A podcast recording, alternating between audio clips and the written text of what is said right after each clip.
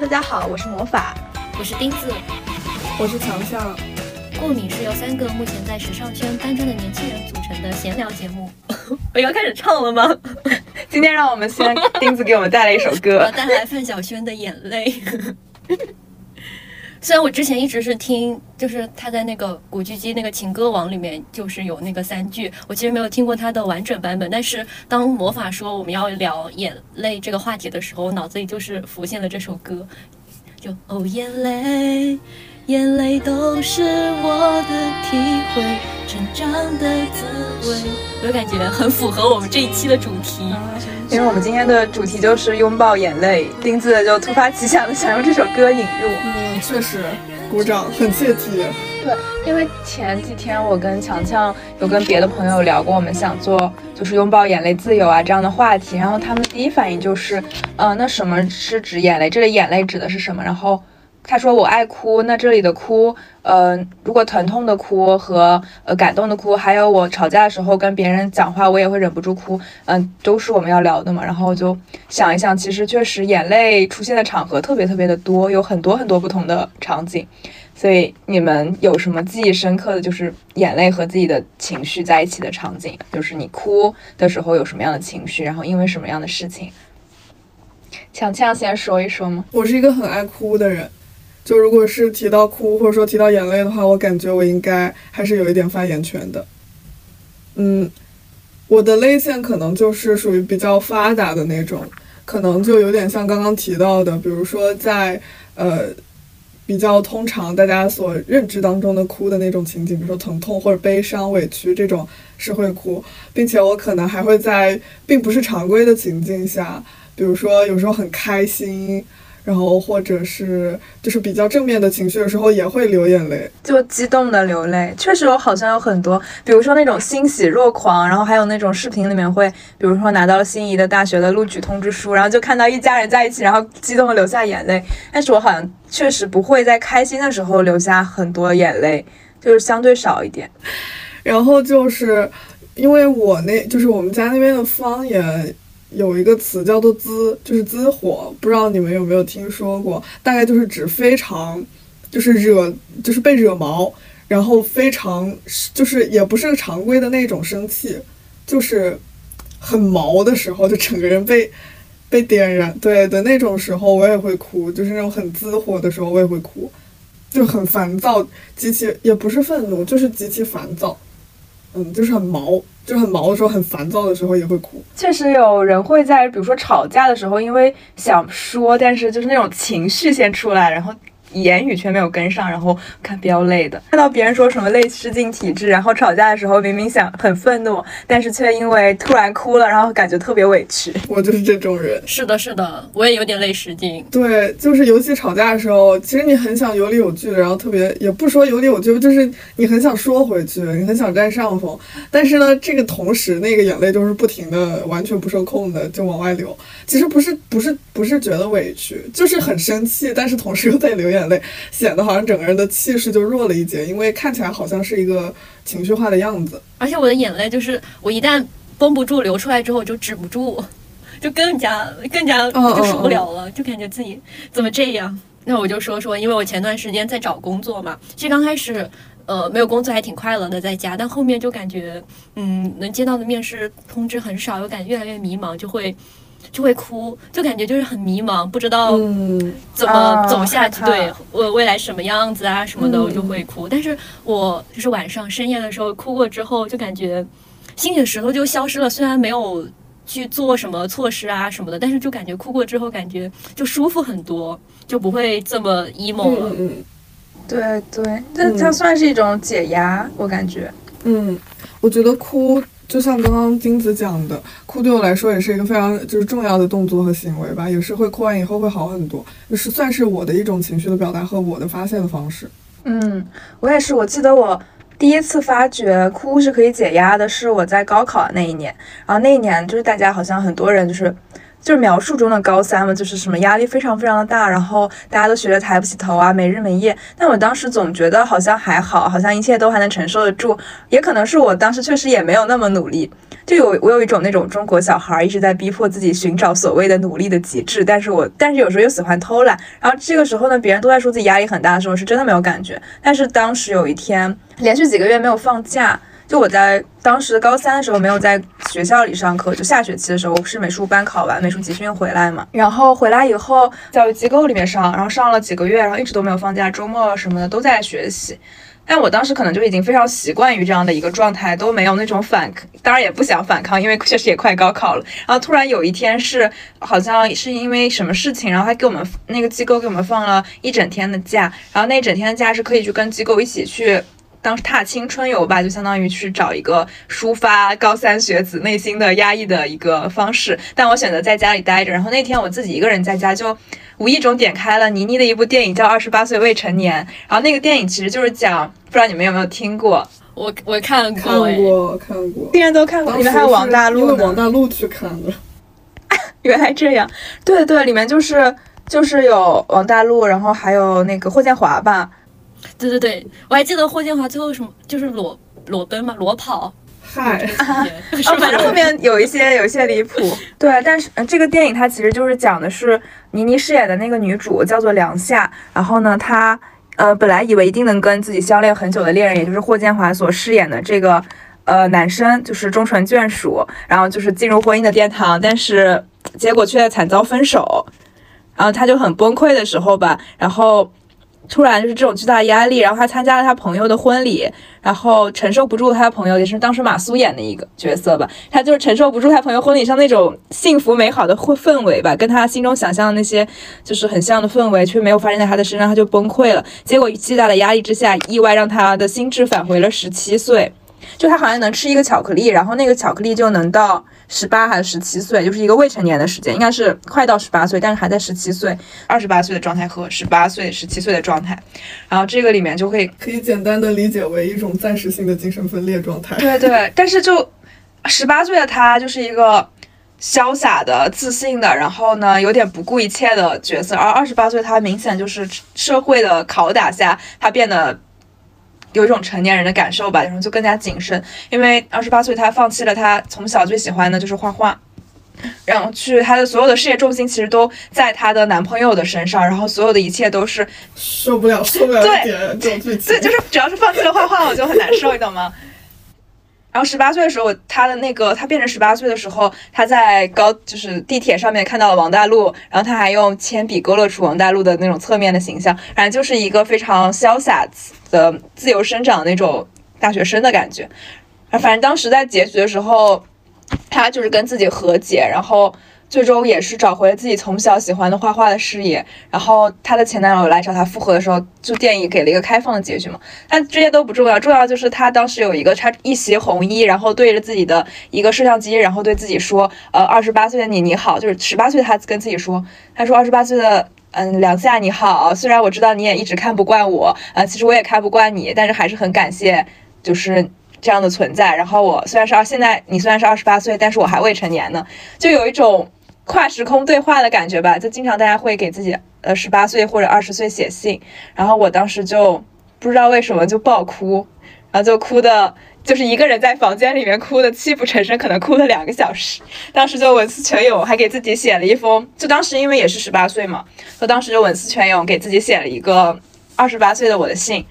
但这不幸呢，因为是电子版的，被我保存在了某个远古的 QQ 空间里，是我的 QQ 小号。现在那个小号登不上去了，我现在很难受。天哪，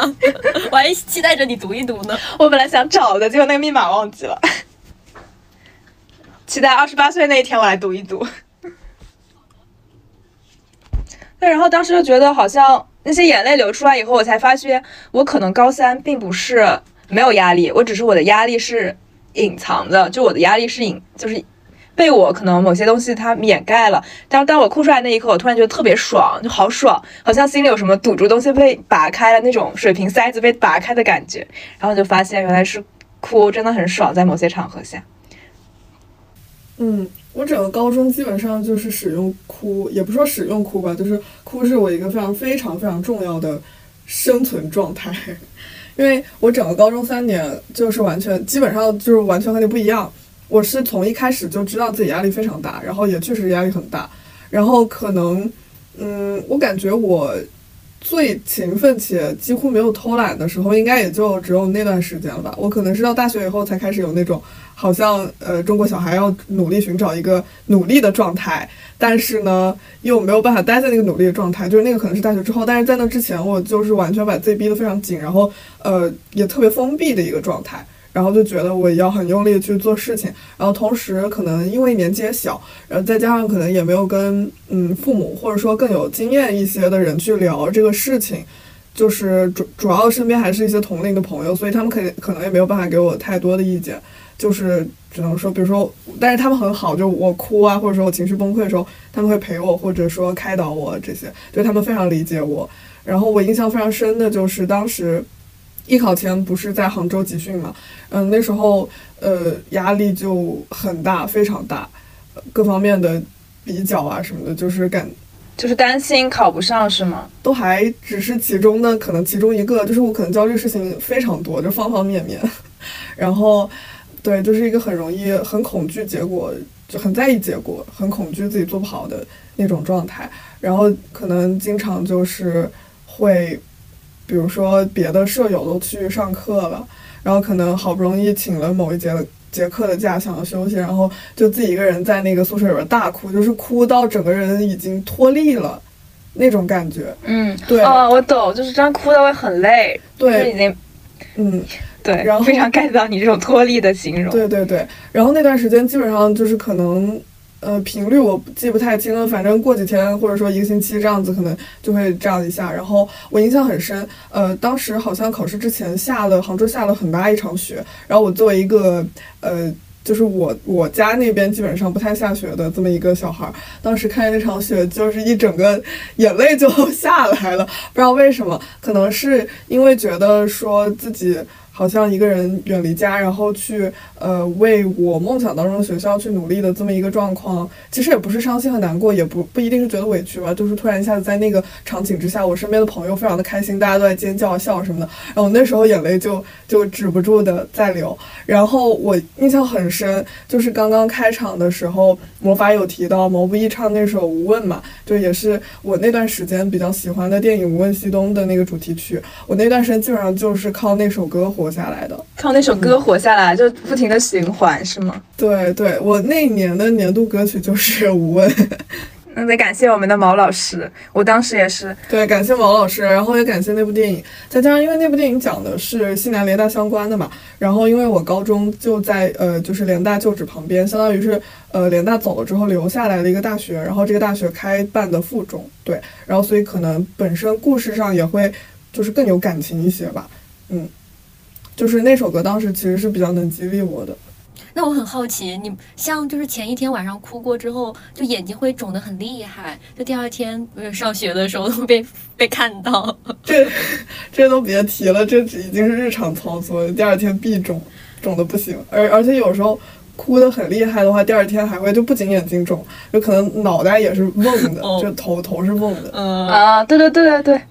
哎，但你会担心你的同学朋友问你，哎，你怎么哭了？你是不是昨天晚上哭了？就这种问题吗？以前是会的，小学到初中的时候是会的，但后来高中也算是因为遇到了都比较理解我的朋友，所以我其实不太担心他们怎么问。甚至于我高三就是艺考完回来，剩下那三个月冲文化高考的那段时间，就是班上人包括老师对我有一种默契。我我其实现在回想起来，真的很感谢他们。就可能有时候，比如说晚上的某一段晚自习，我可能人整个人就是消失掉，他们就知道我可能是在哪儿哭，就是我在发泄，然后他们也不会找我，然后也不会说什么，我回来以后也不会多问，嗯。但像我就上班之后有好几次，就是呃，因为工作上面事呃事情啊，或者是因为呃一些委屈啊，就他们可能觉得呃。就是会给我布置很多嗯不属于我职责范围内的工作，然后我就会很委屈的哭，然后但是我又很害怕他们第二天去到公司就会来问你你怎么啦眼睛怎么肿了，所以我现在就是哭完之后我都会拿那个冰箱里的鸡蛋敷一敷眼睛滚一滚眼睛，真的很有用，真的很有用，第二天就完全不肿。好的，学到了，但是。听完你的描述，真的很想给你一个大大的拥抱，感觉真的太委屈了。真的很委屈。我当时最那个的时候是，反正是也是上班有一天被被气到，我具体忘了为什么，反正我就躲到那个厕所里面去哭了一顿，然后就出来的时候洗了把脸，然后让眼睛不红，然后才走出来。哦，对对对，我也有这种躲在厕所里哭的。你还记得之前我们掩盖自己流泪的那个？对，其实我觉得不想，当时就是有一种，首先那个场合里可能。就你，比如说你在公司或者是在工作或者什么什么场合，你没有办法直接在那个场合里哭，因为它有点格格不入。但是你又一定要发泄，所以你选择躲进所谓的打工人或者说一些人比较安全的公共场合里中，私域的场合 就是厕所的隔间。钉子，你不知道你记不记得？对我之前就是。嗯，反正就是关于设计的时候，当时有那个外国的老师来嘛，然后他就非常不满我的设计，然后同时也，然后他就又嘲讽了另一个同学的设计，因为他骂我的时候，他不满我的设计的时候，我觉得一切都还能接受，但是他嘲讽另一个同学设计的时候，我就觉得这个人明明做的也很好，真的很不错，你为什么用你这样高高在上的态度，就是去这样指责别人，就是问这些愚蠢的问题？然后我当时就很很突然，就比如。突然就绷不住，然后就赶紧冲到我们当时教学楼楼下一楼，因为其他厕所都容易碰到同学，就到最底下那个一楼的厕所，然后在里面哭爆哭，就因为那几天就是基本上没有睡觉，压力超级大，然后做的东西也不好，然后每天就我们老师当时都说我像从什么火葬场里出来的，就整个状态也很不好嘛。天呐，是的，我们当时五天基本上没怎么睡觉，感觉都都要猝死了。妈呀！对对，然后。天呐，感觉压力好大。主要是我的方向就变动又比较大，然后老师当时又让我带另一个，可以说是这节课没有通过的学长，让我跟他一起做，然后整个就跟我的打乱我的计划，然后我当时也比较迷茫。然后那那个来的外教他讲话非常的直白，就是一直在辱骂我们做的东西是垃圾。虽然他也对有一些人进行了鼓励，但是那些人不包括我，所以我其实很讨厌他。嗯嗯嗯，哭完回去就大睡特睡，就这两个东西让我。终于回魂了。嗯，说起这个来，就是尤其你刚刚描述的，还不能是同一个楼层，可能要跑到一楼的卫生间哭的这种感觉，真的非常的 get 到。其实小就是从小到大，我一直对好像对于别人怎么看待我哭这个事情，一直是比较矛盾的一个状态，就是既存在这种呃，可能哭是一个私人领域的，而不是一个公共领域的行为，就我不想被别人看到，但同时有的时候也会把哭作为一种。就是武器，就是可能是在比如说情境不太利于我的情况下，我以哭的方式让自己显得更弱势，从而获得更大的生存空间的那种状况也会有。就一种是不想被别人看到的哭，另一种是我要用哭来作为一种对我要让别人看到的这种哭。不知道你们有没有？就是。就是让别人觉得你值得同情，或者说是他好像说重话了，或者这个场景下你是弱势那一方，就是通过哭，然后调转这个场景下面的权力结构，我觉得是这种感觉。对对对，调转这种权力关系，是的。因为因为我从小到大哭都没什么用，哎，就我爸妈经常说什么，就也不是经常说吧，我爸妈在小时候可能会说。不要哭了，哭没哭有什么用啊？哭给谁看啊？你要哭你就自己哭去吧，就这样的话，嗯，觉得哭解决不了问题，对吧？对，对的，对的，感觉就是一直教我们，就是哭不能解决问题，你要去做，去想解决方法，哭是没有用的。嗯，所以我感觉哭对我来说，感觉一直都是一种感觉很弱势的一种行为吧，所以我就不想就是在别人面前展示，但我自己就是。我觉得特别是受了委屈啊什么的，别人一来关心我，一跟我讲话，我本来就有点，对眼眼眶里面泪珠在打转，然后你一跟我说，然后让我开口，就会哇一下，就是眼泪就啪啪掉下来。我真的以前小时候特别擅长憋哭，就忍着，就可能是因为早年受到的影响，就可能很小时候就别人就告诉我不要在外面哭。我觉得有一种原因，可能是你作为一个小孩儿，你在外面哭，其实爸爸妈妈很烦你，就是他们这种烦是他们不愿意。问你为什么哭，或者是他们知道你为什么哭，可能是被他们骂哭了，但他们止不住你的哭，所以他们觉得很烦。就我也可以想象，当我们在高铁上听到小孩在哭闹的时候，那种恼火的心境嘛。然后他们只能就是厉声斥责你，就不要哭。以至于我后面就觉得，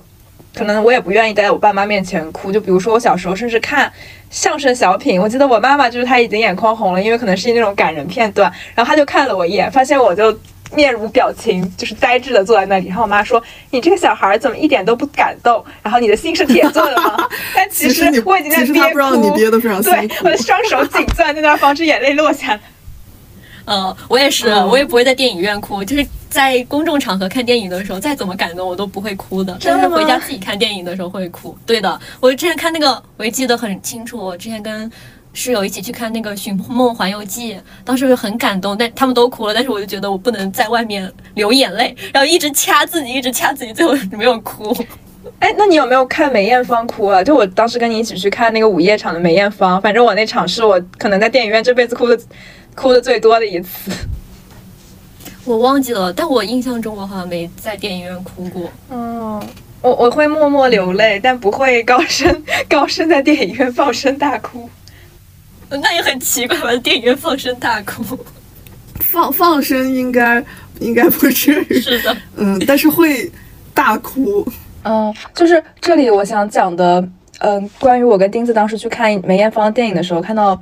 的粉丝哭，感觉他是他不是解压的哭，他是一种生命的共鸣或者是感动的哭吧。然后当时梅艳芳就是在电影里面的影像是她真实的影像，她身着白色的婚纱，然后唱《千千阙歌》的时候，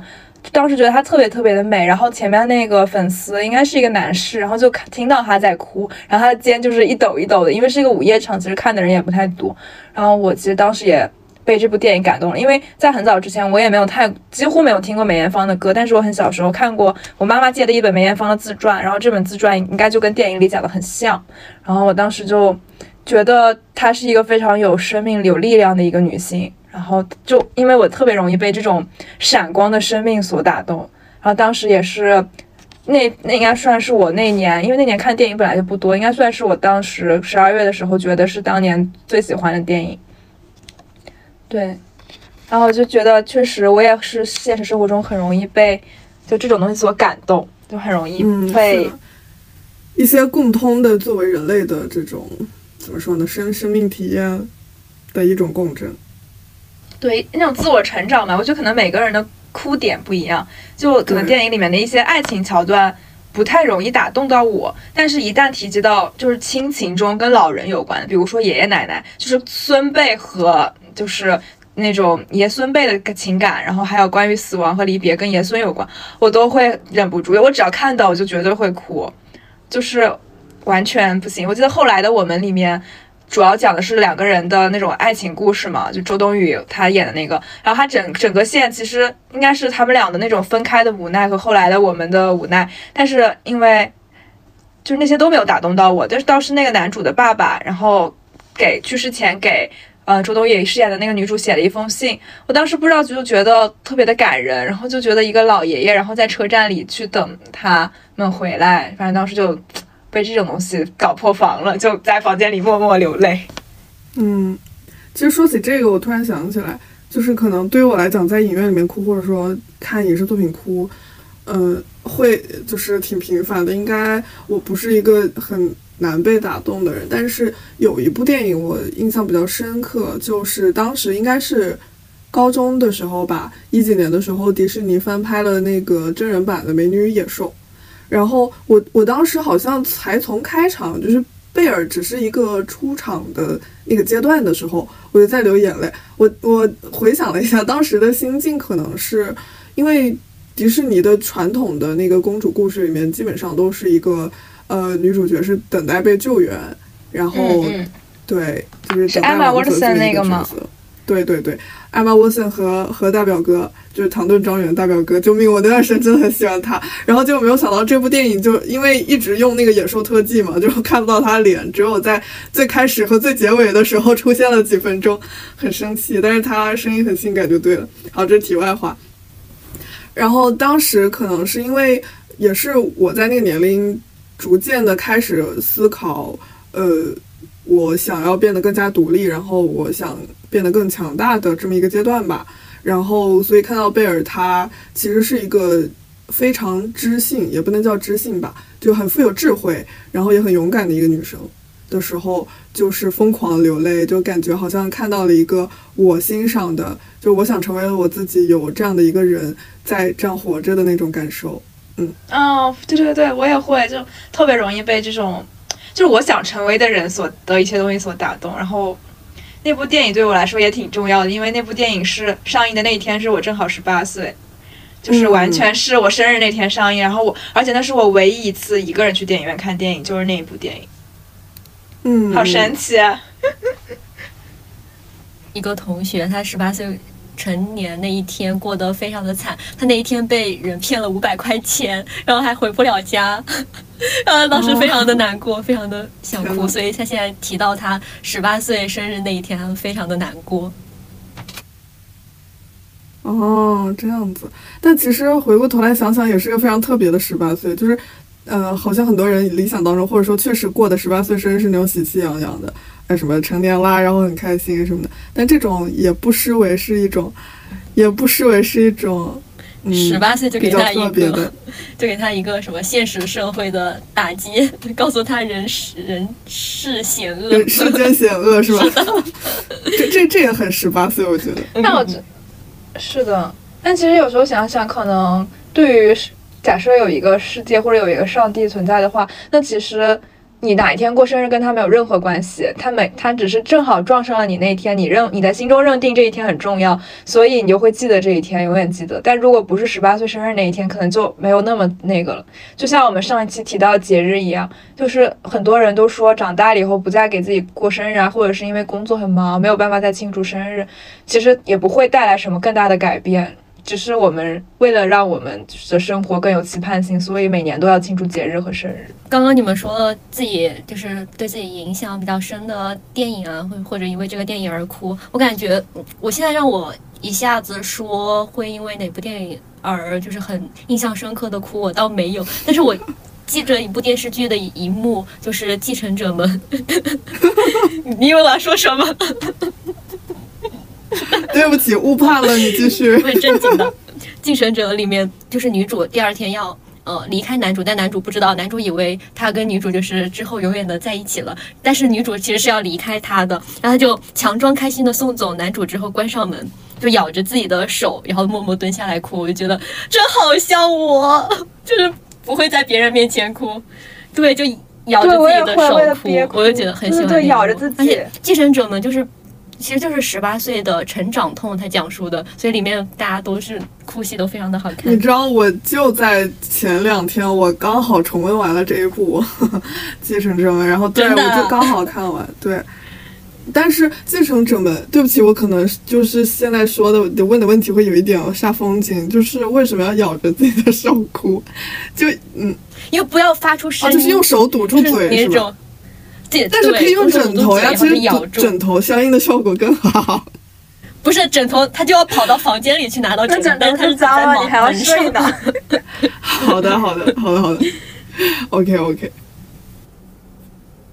通过一种疼痛来抵抗另一种疼痛，不知道你们能能不能 get 到？就比如说我，妈呀，什么青春伤痛？不，真的就是，我就举个例子，我跑八百米的时候，我非常讨厌跑八百米。然后我为了要坚持让自己跑下去，因为我跑八百米到后期时候我已经浑身没有力气了，我跑不动了，我就会用指甲疯狂掐自己的手心，就是转移我的注意力的感觉吧。就是我就会这样。然后我另一个朋友说他有一次他眼睛痛，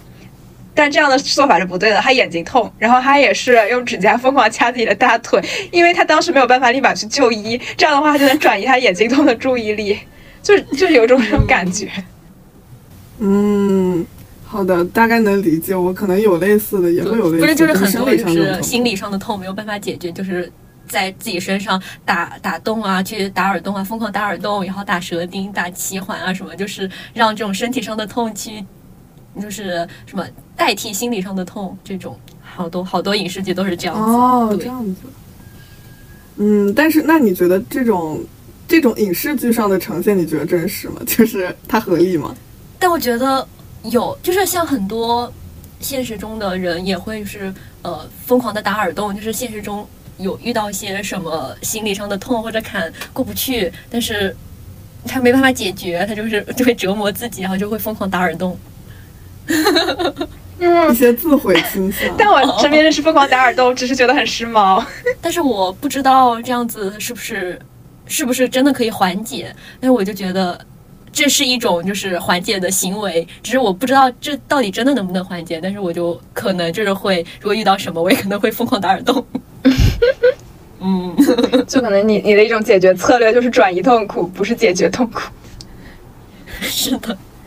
就憋哭啊，包括这样的东西，我觉得其实也很多是被社会规训下嘛，我们仍然认为就哭是示弱的表现，是不够坚强的表现，就是社会一直鼓励我们去做一个怎么说更坚强的人吧，一个更坚强的大人，所以大人是不会总哭的，就大人不会随时随地的，就是因为想吃一颗糖他就流下眼泪，但是小孩是被允许的，所以我们就总会。才会出现我们，比如说要躲在厕所的隔间里哭，或者是咬紧我们的就是牙关憋着哭，或者是咬着我们手背，为了防止自己的哭的声音被别人听到，因为我们不想让更多人去，比如说前来各种关心你，或者说问你啊你为什么哭？因为你觉得这些人可能他不一定是你的朋友，他们来问你，就是心理上你不能百分之百确定他是真的想问你为什么哭，你不想，或者是说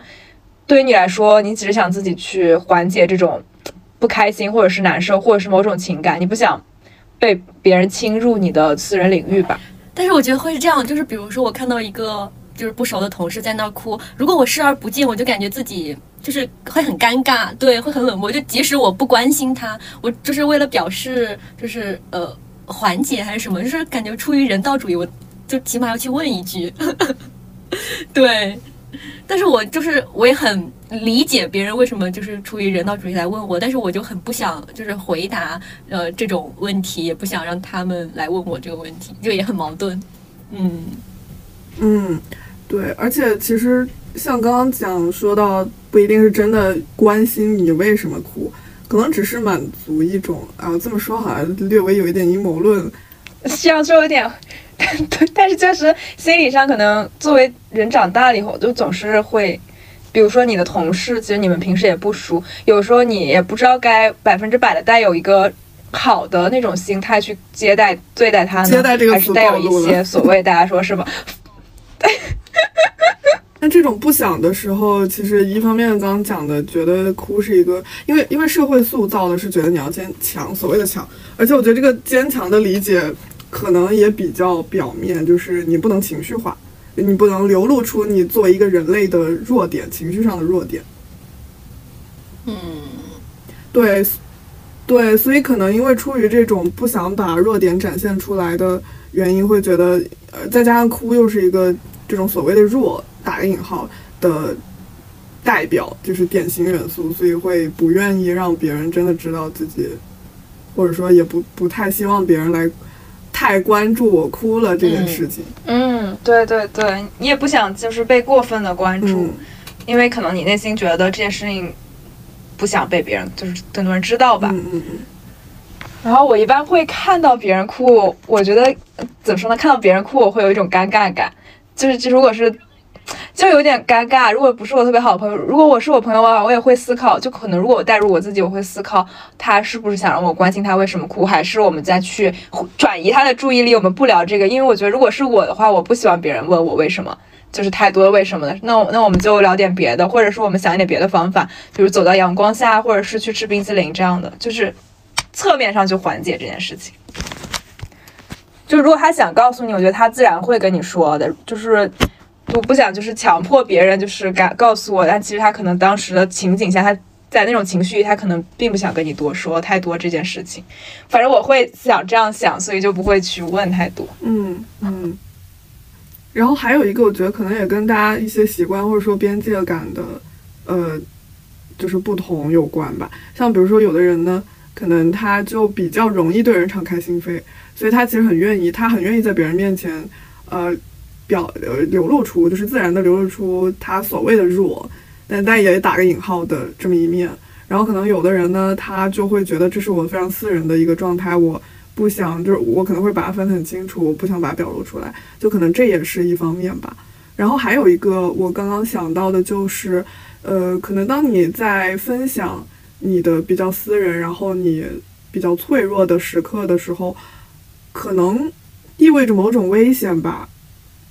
一方面是刚刚提到的，就是所谓的要强要强大，所谓的大人的样子；另外一方面，可能嗯，你在表露一个真实的，就是怎么说？你处于一个你在情绪上很真实的状态的时候，可能也意味着某一种危险，就是你把你 真实的那一面展现出来了，这可能是有风险的。是的，但是还有一句话说，会哭的孩子有糖吃。所以哭到底是是好是坏？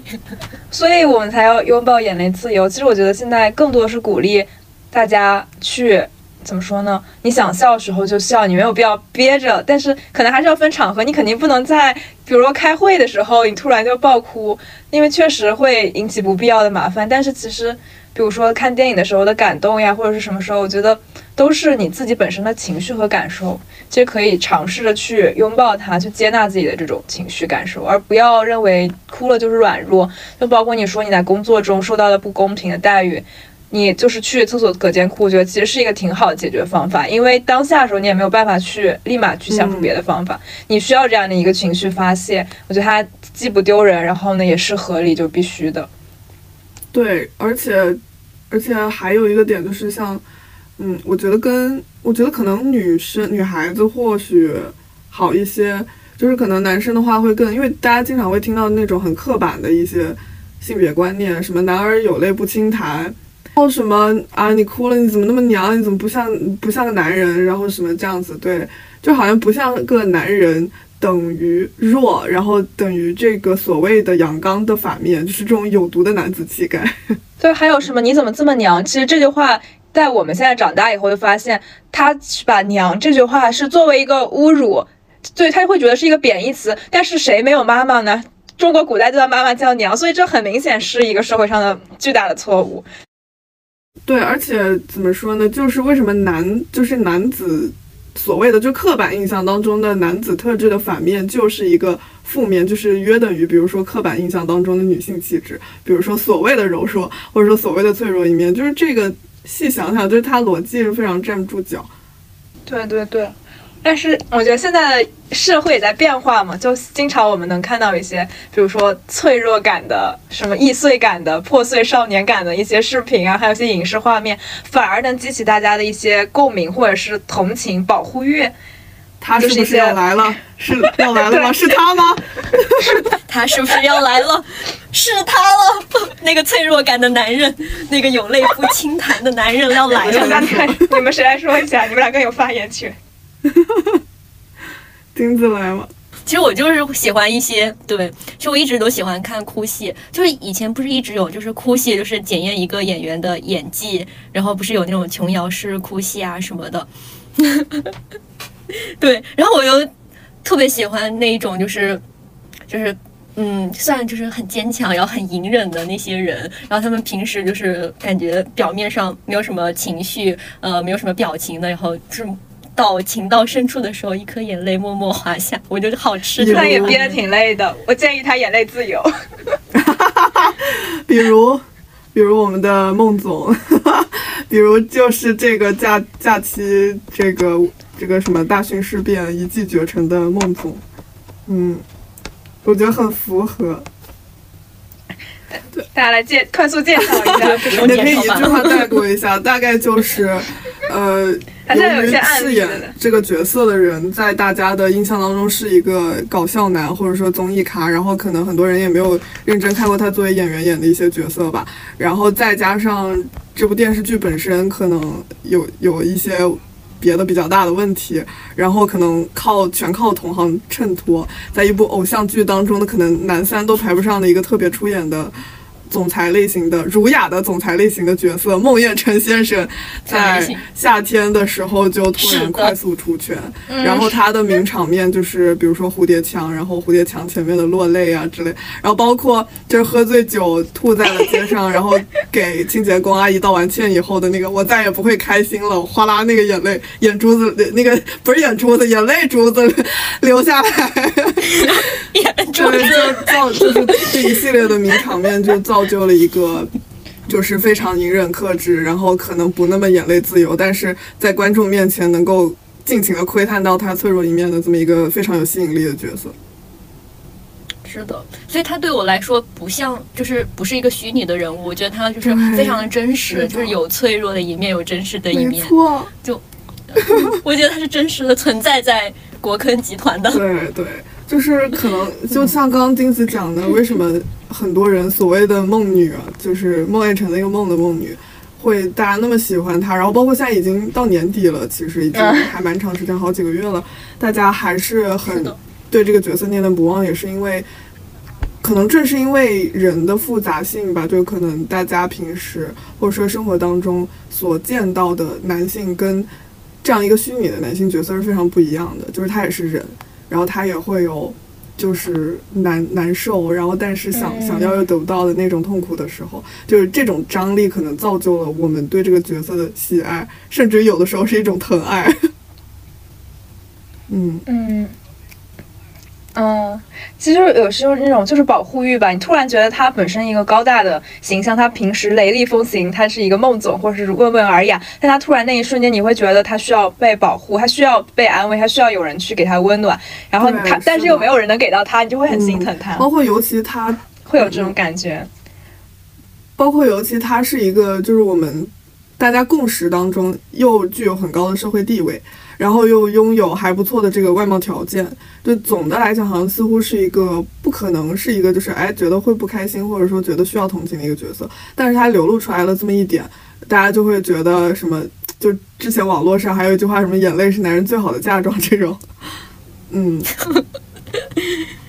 因为就是他就是说能够流眼泪并不是软弱的表现嘛，因为我其实。就之前有跟朋友聊到过，可能有一些特别的点，就是如果我喜欢的人在我面前哭了，然后我反而会觉得心生爱怜，你懂吗？就是这个反而就更突然一下就觉得好像他的 B 面被我看到了，被我解锁了，然后我就会有一种别样的情感，反而会可能更喜欢吧，就会更有保护欲，就突然就激发出了我那种对他脆弱感的怜惜，或者是感觉他很委屈，然后很想抱抱他，就这种感受。然后我也是看。男明星的哭戏演得好的时候，我会觉得，这个首先这个人他的演技是 OK 的，因为这种感情他每种哭，就像我们前面讨论有各种各样的哭。那我之前看的，因为我最近也是在看一些之前的剧的片段，就比如说一个渣男，他就是要跟你你。就是认错，但其实这个人他其实做了很多对不起你的事，比如他其实就是婚内出轨这样。那正常的话就是很令人生气，但确实这个演员的演技好就好在他的那种哭让你真的信以为真，觉得他会变好，他会改。这样的事情其实，在生正常生活中也会出现，但为什么？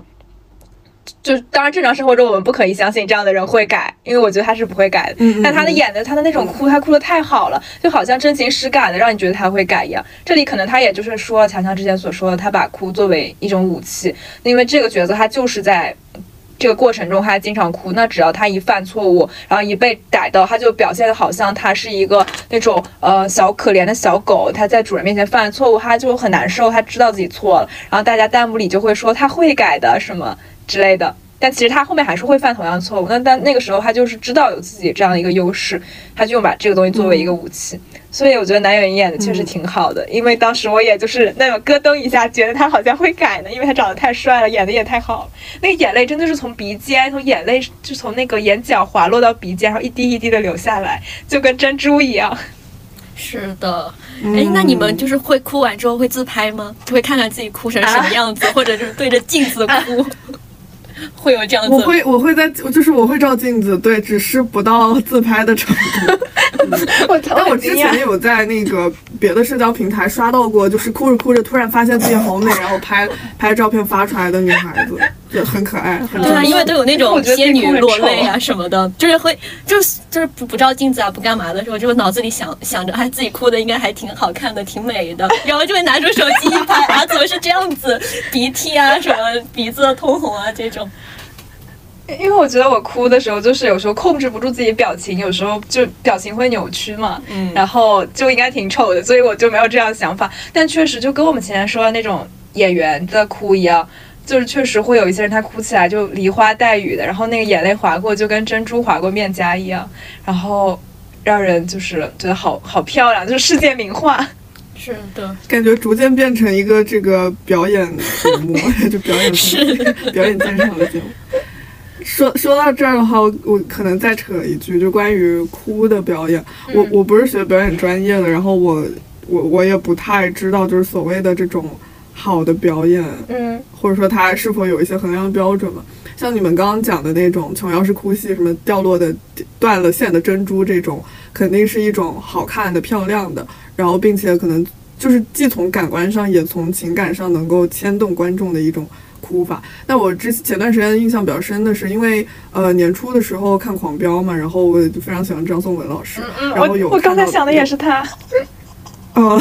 然后有看他的一些在演技类节目的一些授课啊，包括他自己的一些演技鉴赏，他自己的一些分析的时候，我印象比较深的是他在说，呃，他在点评一些比较新人，就是年轻演员吧的时候，会说，嗯，就是哭本身就流出眼泪来，不是一个难的事情，就可能有时候你。如果想要，就是如果说目的性强一些，你想要打动别人的话，是有的时候可能不哭出来，就是你忍住它，会比你哭出来更打动人。嗯，就是别人会觉得你隐忍的那种感受，确实我能 get 到。我刚才也想的是这个，但我想的是，也是想到《狂飙》里面那些角色嘛，然后他们的那几个演技派，他们确实，我感觉他们很多经历的事情都是值得就大哭、嚎啕大哭的事情，但是他们却用他们那种演技，他们并没有，我记得这里面并没有那种什么真实的什么很强烈的哭戏，但你却能非常共鸣他那种不易、痛苦，还有这么多年的隐忍。对对对，就其实很多时候收着来会觉得那个张张力更强，因为有一个被阻止了的，就是你知道他要出来，但是他又出不来的那种感觉。是啊，嗯突然提到这个，我又想到那个《甄嬛传》里华妃那个眼往上抹那个眼角的泪，对对，这个也很啊，绝。对对对对对，就是我感觉很多嗯，骄傲的人抹眼泪都是往上抹的。就感觉哭戏也是要根据那个人物角色他的性格是什么样子，他会怎么样哭。然后我们刚才也说到很多嗯情绪下的。嗯，哭戏都是不一样的，比如说开心的哭啊，嚎啕大哭，嗯嚎啕大哭呀，各种都不一样。嗯，嗯我，我们本来应该先介绍哭的不同，对不同不同情绪下的眼泪。的眼泪，就是其实不同情绪下的眼泪，呃，表演形式有很不同，但它其实本身的样子、本身的呃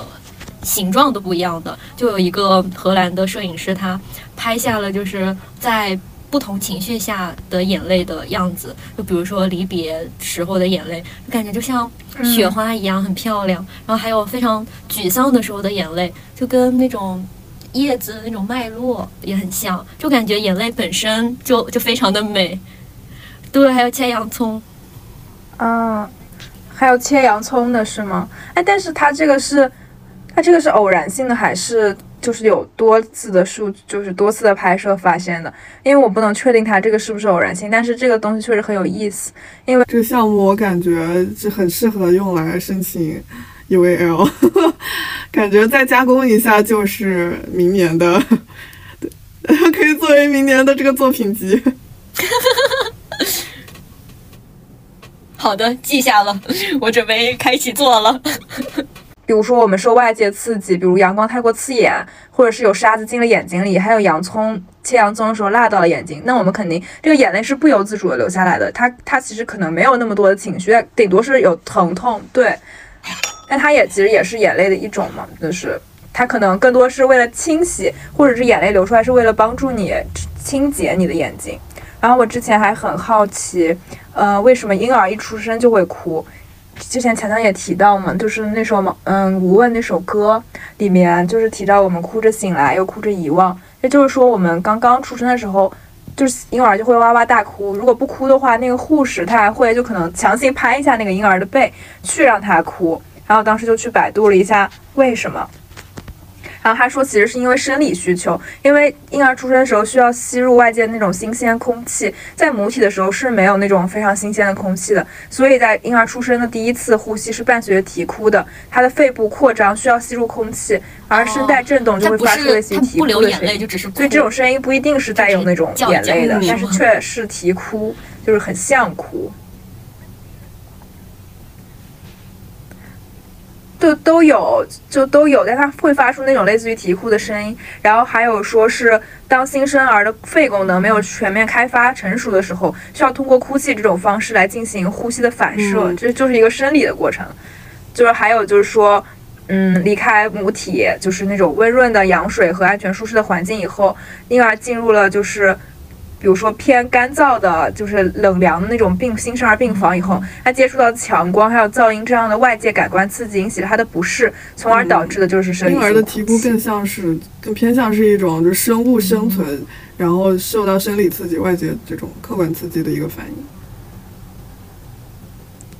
对对，说他会通过哭泣来表达本能的不适应，也会用哭泣来调节这种不适应，让自己逐渐去适应。虽然我讲的可能不够科学，但是当时也觉得很有意思，因为真的就是，我记得我妹妹出生的时候，就是如果没有哭的话，那个护士就会说要拍一拍，一定要让小孩哭出来。但是随着婴儿的成长，他就很快的就不会像最开始的那个哭声这么单纯，因为之前有。有听到过一些呃，类似于心理学，但是那些就是学派，我可能不太搞得清楚。但是他们的研究，比如说婴儿时期的一些，可能就提到像呃，之前那一期我们双十一那一期在聊亲密关系、聊恋爱的时候，有提到过所谓的安全性依赖和焦虑性依赖的这种人格。可能比如说像婴儿时期，如果说呃妈妈忽视了，然后可能所谓的焦虑型依恋的人，他是通过大哭大叫。去引起妈妈的注意，然后来照顾自己。但可能回避型依恋的人，他就是他就是也不是忍着吧，他就是默不作声。他就是就是作为一个婴儿，可能从很人类很早期的阶段就开始使用哭作为一种，不管是对于外界的反应也好，还是说想要吸纳更多的母爱的这么一种利己的，呃，这个利己不是一个贬义词。的这么一种工具和手段，其实就已经开始在使用了。嗯，而且哦，我还想说一下，就是就我们前面有聊到，因为眼泪是暴露了真实的人性，某种不论是脆弱还是某种别的情绪也好，就为什么说当时很多故事里面，当一个神降临人间去体验人间疾苦的时候，当他真实的掉下第一滴眼泪的时候，你突然觉得他的神性是如此的光辉，但他同时又如此具有人性。就往往在所有的作品中，包括我们去看文艺复兴的时候，很多历史的经典名画里，很多眼人的就是画中的人的眼眸是泛着那种微微的泪泪光的。然后，当一个人把他的眼睛，当画家把一个人的眼睛画好的时候，就这幅画就整体就有一种人性之美。其实，所以哭是跟眼睛也息息相关的嘛。就包括我记得庞贝末日那幅画里面，不知道你们有没有看过，就是那幅画里面就有一个。因为人他的眼睛就是那种眼含泪珠，但是也没有流下来。但当时就觉得那种对庞贝古城那种末日即将来临的那种巨大的恐惧，就非常体现出人性。然后那幅画是一八一八三三年的一幅作品。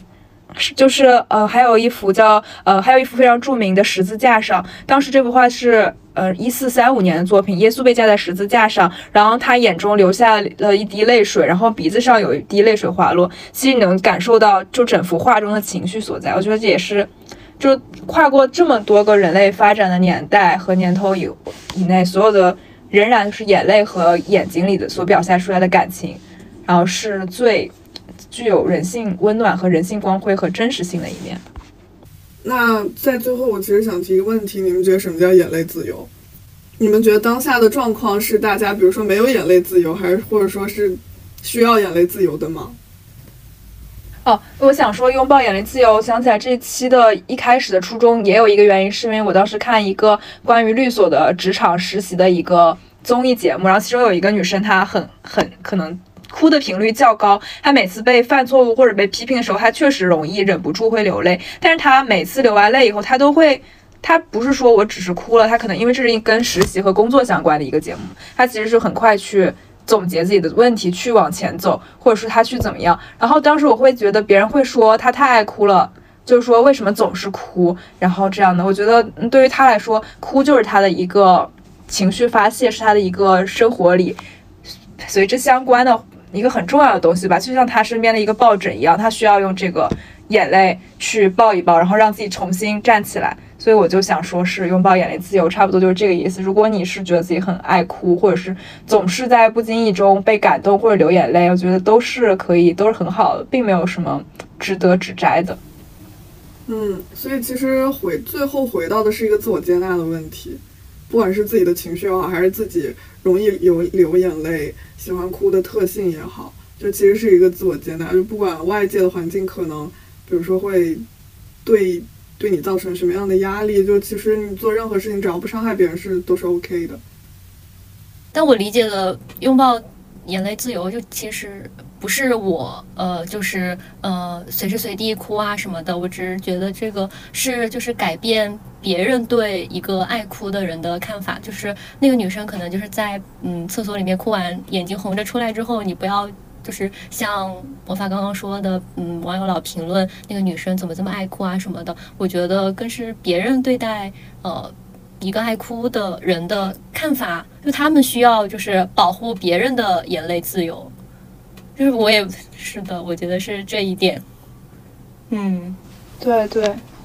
对对对，是有这样的初衷的。是的，就不想别人过多的去批批评或者评论别人，用那种负面的眼光去说，因为我不想让大家跟小时候一样，一直被说老是哭又有什么意义呢？为什么总是哭这样的话？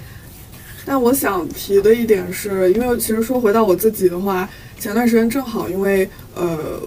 我自己就是生活上有一些事情，然后呃可能在学校或者说别的一些普通朋友的面前的话，我可能不太会就包括描述这件事情，或者说我就不倾向于就是我就会倾向于不提它，就我可能会表现出一个我很呃我很专业。的这么一个样子，但其实有时候自己一个人在的时候，还是会发现我是有情绪的。所以我想提的一个点是，嗯，如果说你你真的不想，就是你还是觉得我不想把我的情绪表露出来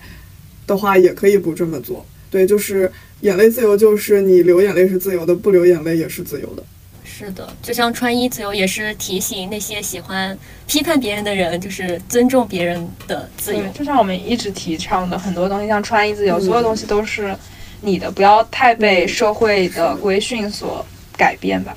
就是还是遵从自己的想法。是的，那最后我也想说一下，有研究表明，眼泪中是含有催产素和内啡肽的，所以不加压抑的眼泪是有。一些神经系统尝试将身体带回平衡状态，所以哭泣是你的身体在努力让你摆脱一种应激反应，就是其实哭泣就是一种嗯战斗和你的逃避的模式，所以就是为什么我们哭了之后就会感到啊心里的大石头落下来会比较呃轻松，就是因为它有科学上的舒缓的作用。真好，谢谢。对，所以我们就不要对不要抑郁我们的。抑制我们的泪水，就是泪水其实是让你就找回一种身体的平衡。嗯，这是一个非常正当和结实的证据。好的，那本期节目就到这里，然后希望我们分享我们自己的一些故事和一些关于眼泪的科普，能更好的让大家拥抱这种所谓的眼泪自由吧。谢谢大家，谢谢大家，拜拜，拜拜，谢谢大家，拜拜。